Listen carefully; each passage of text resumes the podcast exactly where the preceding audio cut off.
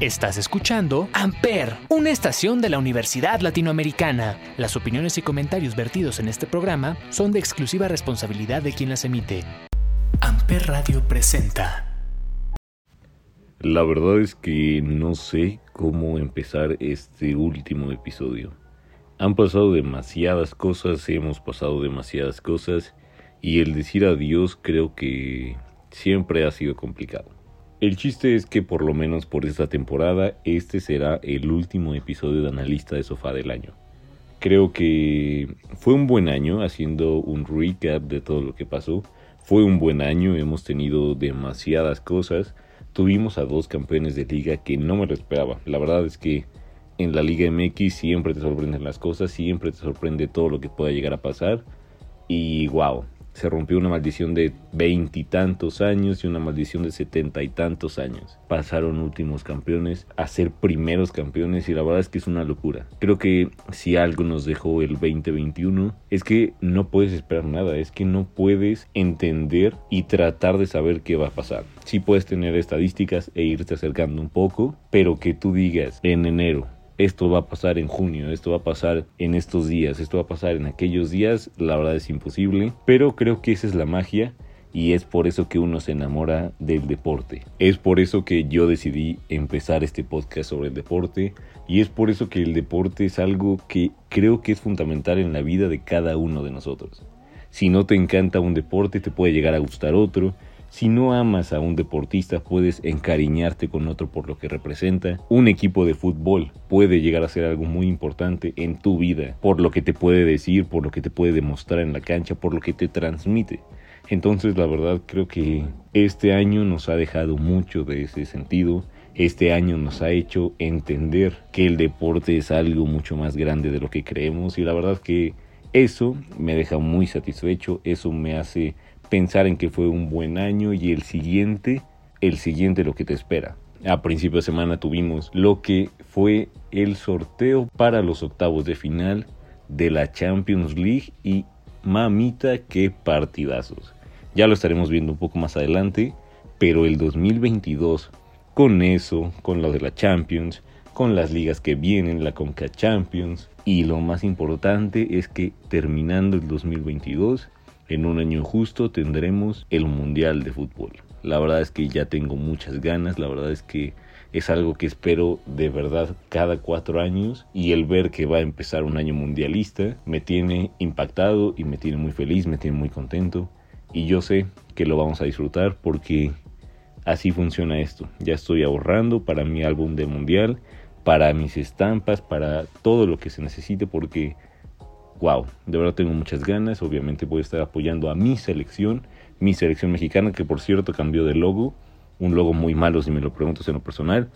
Yo creo que alguien debería de hacer un marketing al respecto, debería hacer una encuesta por lo menos con los aficionados, porque había mucha gente que no estaba nada de acuerdo con lo que estaba pasando, la verdad. Entonces, pues no sé, deberían de buscar o no sé quién haya sido el listo que dijo, yo creo que les va a gustar, yo creo que nadie se va a quejar, no sé, habrá alguien que dijo eso y no funcionó. El chiste es que ahora tocará apoyar a una selección que tiene un logo que en lo personal no me identifica y va a ser muy raro, sí va a ser muy raro ver el logo de la selección fuera, que sea muy diferente a lo que era antes, pero ya nos tocará acostumbrarnos, ¿no? Ojalá no les guste y ojalá lo cambien pronto. Ya me alargué mucho en esta introducción. Así que si te parece, vamos a comenzar porque tuvimos dos campeones este fin de semana, en ramas totalmente diferentes, pero que era lo que más estaba sonando y fue lo que más sonó este fin de semana. Si te parece, comenzamos con lo que tenemos más cerca, que fue la final del fútbol mexicano. La semana pasada te comentaba que la final de ida era el jueves, entonces ya no pudimos hablar mucho de ella y la otra era el domingo. Ya para hoy tendríamos un campeón que lo tenemos, que rompió una racha de 70 años sin ganar y que su primera final la ganó, entonces tiene un 100% de efectividad. Estamos hablando nada más y nada menos que del Gran Atlas de Guadalajara, un club que en lo personal no apoyaba, en lo personal decía, ojalá pierda, sí, ¿para qué va a ganar? Yo qué gano si ellos ganan. La verdad es que estaba muy equivocado. Después de que Atlas ganara, me di cuenta de los aficionados que tenía y de que tienes que ser muy apasionado y querer tanto esos colores para quedarte tanto tiempo sin una final, para tragarte un posible descenso y aún así estar apoyándolos. Creo que ser de Atlas significa aguantar burla, pero burla en serio. Si creen que Cruz Azul le pegaban por 30 años, imagínate Atlas, que nunca había llegado a una final. Yo creo que eso sí te habla mucho de lo que representa para ellos. Vi muchos videos donde había gente llorando, personas de la tercera edad que habían visto campeón a su equipo una vez en la vida. Yo en lo personal ya lo he visto tres, cuatro veces. Y ellos una vez en la vida y ya están viejitos y están sufriendo y están llorando porque no ven a su equipo y hoy lo lograron. Ves a David Medrano, ves al perro Bermúdez, todos apasionados por eso y vuelva lo mismo. De eso se trata el fútbol. De amar a tu equipo tanto que cuando lo ves campeón lloras. De amar a tu equipo tanto que cuando llega la oportunidad la aprovechas. Creo que de eso se trata y creo que eso es lo importante, lo que tenemos que rescatar y lo que a día de hoy nos ha llevado y ha convertido el fútbol en lo que es. Felicitaciones al Atlas, de verdad lo merecen todo lo que han logrado. Es algo que de verdad merecen y yo espero que no tarden otros 70 años en ganar un título. Si es algo importante, es algo que lo viven pasionalmente, pero también hay que decir que como todos tienen una afición muy mala a veces. Es complicado obviamente por todo lo que está detrás. Todos los aficionados tienen su lado malísimo, todos los aficionados tienen su lado de que no van al estadio tan seguido y cuando van tratan de hacer todo mal y se notó. Pude notar a mucha gente de Atlas desesperada, enojada, que quería solo lo peor para su equipo. Lanzaron bengalas al campo, lanzaron muchas cosas. Es triste por los aficionados que de verdad querían verlo. Había una pareja que se fue a casar al estadio que por cierto es una excelente idea y yo sí tengo la posibilidad. Si amor de mi vida estás escuchando esto, por favor, hay que hacerlo. Los dejaron pasar al campo, los dejaron levantar la copa, imagínate. La emoción que debería tener. Había un whisky que estaba cerrado. Ese whisky se tenía que abrir cuando Atlas fuera campeón. 70 años tuvieron que pasar. 70 años se añejó ese whisky para que se abriera y la semana pasada se abrió. Felicidades a Atlas, Felicidades a todos los aficionados, de verdad se lo merecen, es algo que trabajaron, que lucharon, que tuvieron que tragar toda la tierra posible y hoy llegó, hoy está ahí, así que los felicito mucho, de verdad es algo que merecían, estoy muy contento por ustedes y ojalá sigan cosechando triunfos. Obviamente espero que mi equipo de los Pumas reaccionen, hagan algo y defiendan los colores porque de verdad no quiero que Atlas nos pase por encima otra vez, pero eso ya se verá la siguiente temporada. Ya un poquito más lejos, yendo hacia Medio Oriente, encontramos a un chico holandés que ha roto todo lo que se creía en la Fórmula 1, que ha destronado a un campeón que estuvo dominando ese circuito, que ha destronado a una escudería que ha estado dominando ese circuito por mucho tiempo y les dijo, hey, estoy aquí, tómame en cuenta, no eres tan capaz como lo esperabas. La verdad es que lo que ha hecho Max Verstappen para la Fórmula 1, para Red Bull, es de admirar. Lo que lograron esta temporada, no solo ellos, creo que personalmente la Fórmula 1 creció muchísimo. Lo que genera, lo que apasiona, lo que mueve, es una locura y ahora que se vienen cambios en cuanto a coches, en cuanto a pistas, llantas, todo eso va a hacer que mejore muchísimo llegábamos a Abu Dhabi con lo que sería la última carrera del año. Hamilton y Verstappen empatados en puntos y todo se definía en la última carrera. El que quedara más arriba se llevaba el campeonato y a veces la Fórmula 1 puede ser muy justa, muy injusta, como quieras verla. Se logró lo que todos querían, lo que la mayoría quería y la emoción fue muy grande. Max Verstappen en una carrera que le costó, no vamos a mentir, una carrera donde Checo tuvo que salir y le ayudó majestuosamente. Yo este fin de semana y toda la temporada no he visto críticas al Checo, no he visto lo que antes se hacía de tratar de desearle mal. Lo único que vi fue apoyo, lo único que vi es a grandes personas reconociendo el trabajo del Checo y eso habla de lo que está haciendo bien. Habla de que ya está sentado, que es muy capaz, muy maduro y sabe hacia dónde moverse. Lo que el checo logró este fin de semana es de admirar. Logró el respeto de todos, logró que su compañero lo reconociera dentro de la pista, logró que su equipo pudiera demostrar sin palabras porque lo fichó y creo que eso vale, vale oro. Creo que el poder demostrar en la pista de lo que eres capaz, el poder demostrar que te ficharon por algo y que de verdad vales la pena, no te lo quita nada. Yo me imagino a Checo muy feliz, muy contento, muy orgulloso de su trabajo, pero con ganas de más. Al final no pudo terminar sus últimas dos carreras y eso le hubiera ayudado a sumar más puntos para pelear por la tercera posición, pero todo funciona por algo. Creo que al final del día le tocaba ser el apoyo, le tocaba ser el ayudante, si queremos verlo así, el Robin del Batman, que en este caso era Verstappen que estaba luchando por, por ser campeón este año. Al final del día lo conseguiría, dándole obviamente el premio justo que se merece a Checo Pérez, a Don Checo Pérez, que se lo merecía. Si alguien se ha roto, si alguien ha hecho hasta lo imposible por estar ahí, es Checo Pérez. Obviamente Hamilton, Verstappen, Bottas, todos lo han hecho. Pero Checo Pérez ha tenido que sufrir, ha tenido que tragar mucho igual y está ahí por algo. Se lo merece, qué bueno, me da mucho gusto por él. Los reflectores se los lleva obviamente Verstappen porque es campeón mundial, pero lo que ha hecho Checo hoy es de admirar. El día de mañana podremos ver atrás y decir, yo vi correr a Checo, yo vi cómo se convertía en el primer mexicano en subirse a un podio en la Ciudad de México, yo vi cómo estuvo peleando casi el podio en el campeonato mundial y yo vi cómo ayudó a Red Bull a ser casi el mejor equipo del torneo. Ahora vendrán cambios, vendrán nuevas habilidades que tendrán que conformar y veremos de qué está hecho el checo. Si algo tiene el checo es de una capacidad de adaptarse impresionante. Veremos cómo trata este coche nuevo, veremos en marzo cuando vuelvan a empezar la Fórmula 1 de qué se trata y qué nos puede llegar a ofrecer. Pero yo veo a un checo aguerrido, peleador, que no va a dar nada por vencido y ahora que todo empieza desde cero, veremos ahora quién es el ayudante. ¿Quién será el Batman de Robin? Por su lado todo fue fiesta en Red Bull, todos muy felices, muy contentos porque tienen a un campeón mundial. Obviamente les hubiera gustado ganar el campeonato de constructores, pero ya habrán más años. Por ahora se puede decir que el campeón mundial corre en los autos de Red Bull. Y eso, créanme que es muy importante. Créanme que a la marca le sirvió mucho y vendrán cosas mejores. Esto les abre muchas posibilidades y al checo también le abre muchísimas posibilidades más. Tendremos que esperar hasta marzo para volverlo a ver correr, pero ojalá tengamos más oportunidades de verlo. Lo malo de la Fórmula 1 es que o es muy temprano, o es de madrugada, o no lo transmiten. Creo que Fox Sports se dio cuenta de eso y ya está haciendo todo lo posible para poder transmitirla.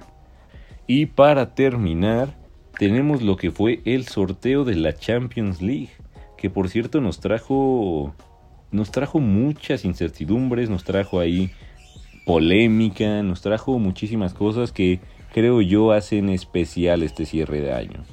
Tuvimos al principio lo que fue, ¿cómo podemos llamarlo? Un error de programación, un sorteo sobre todo lo que estaba pasando y al final se repitió.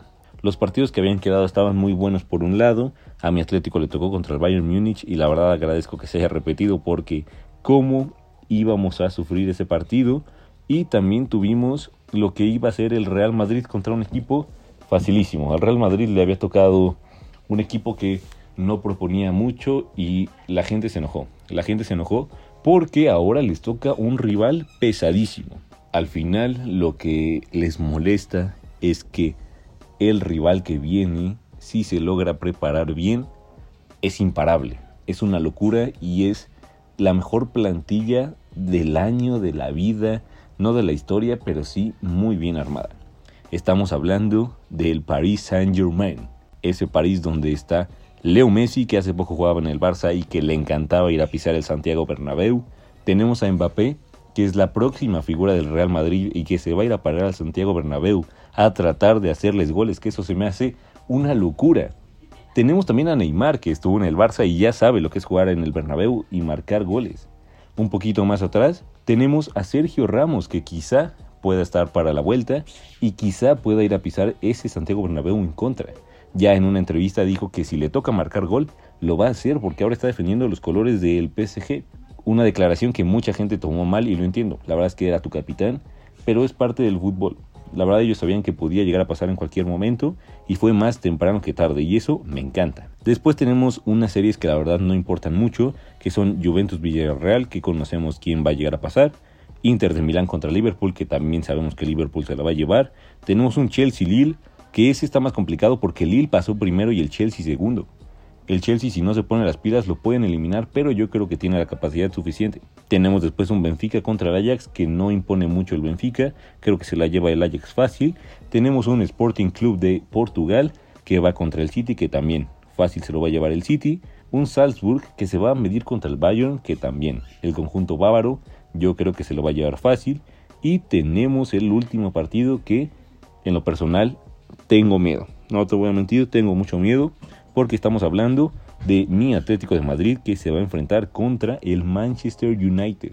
Nada más y nada menos que el club de Cristiano Ronaldo. Si no sabías, te lo digo en este momento, el Cholo Simeone no ha podido jamás en la vida, en la historia de la humanidad, poder eliminar a un equipo de Champions donde esté Cristiano Ronaldo. Cristiano Ronaldo es el jugador que más goles le ha marcado al Atlético de Madrid. Incluso le ha marcado más goles que un club entero. Y eso te habla de el dominio que tiene. Y aparte, si le agregas a todo el equipo todo lo que le rodea, la verdad es que el Cholo si no se pone las pilas, nos van a echar en octavos de final, nos van a dar dos cachetadas y gracias.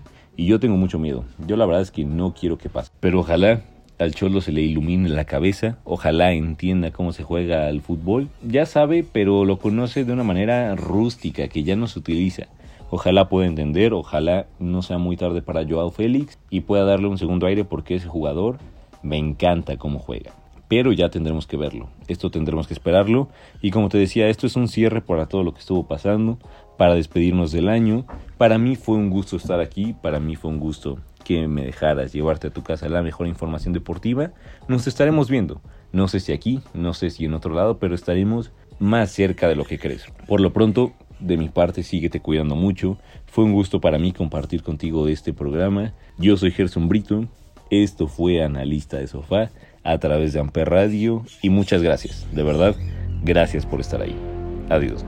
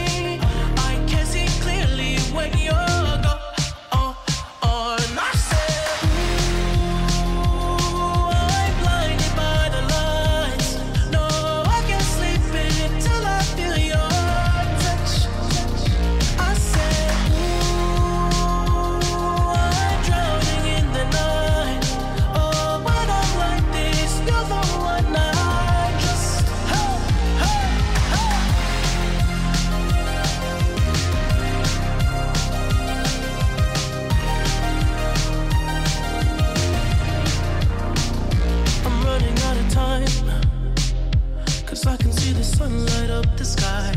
So I hit the road in overdrive.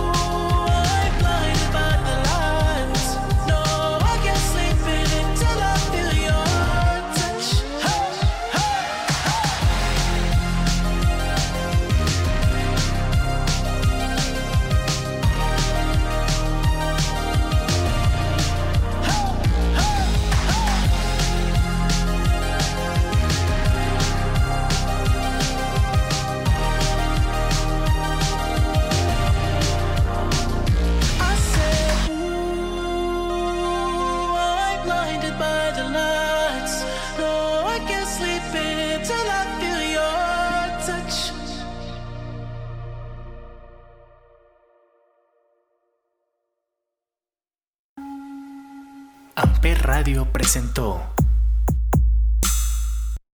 Amper, donde tú haces la radio.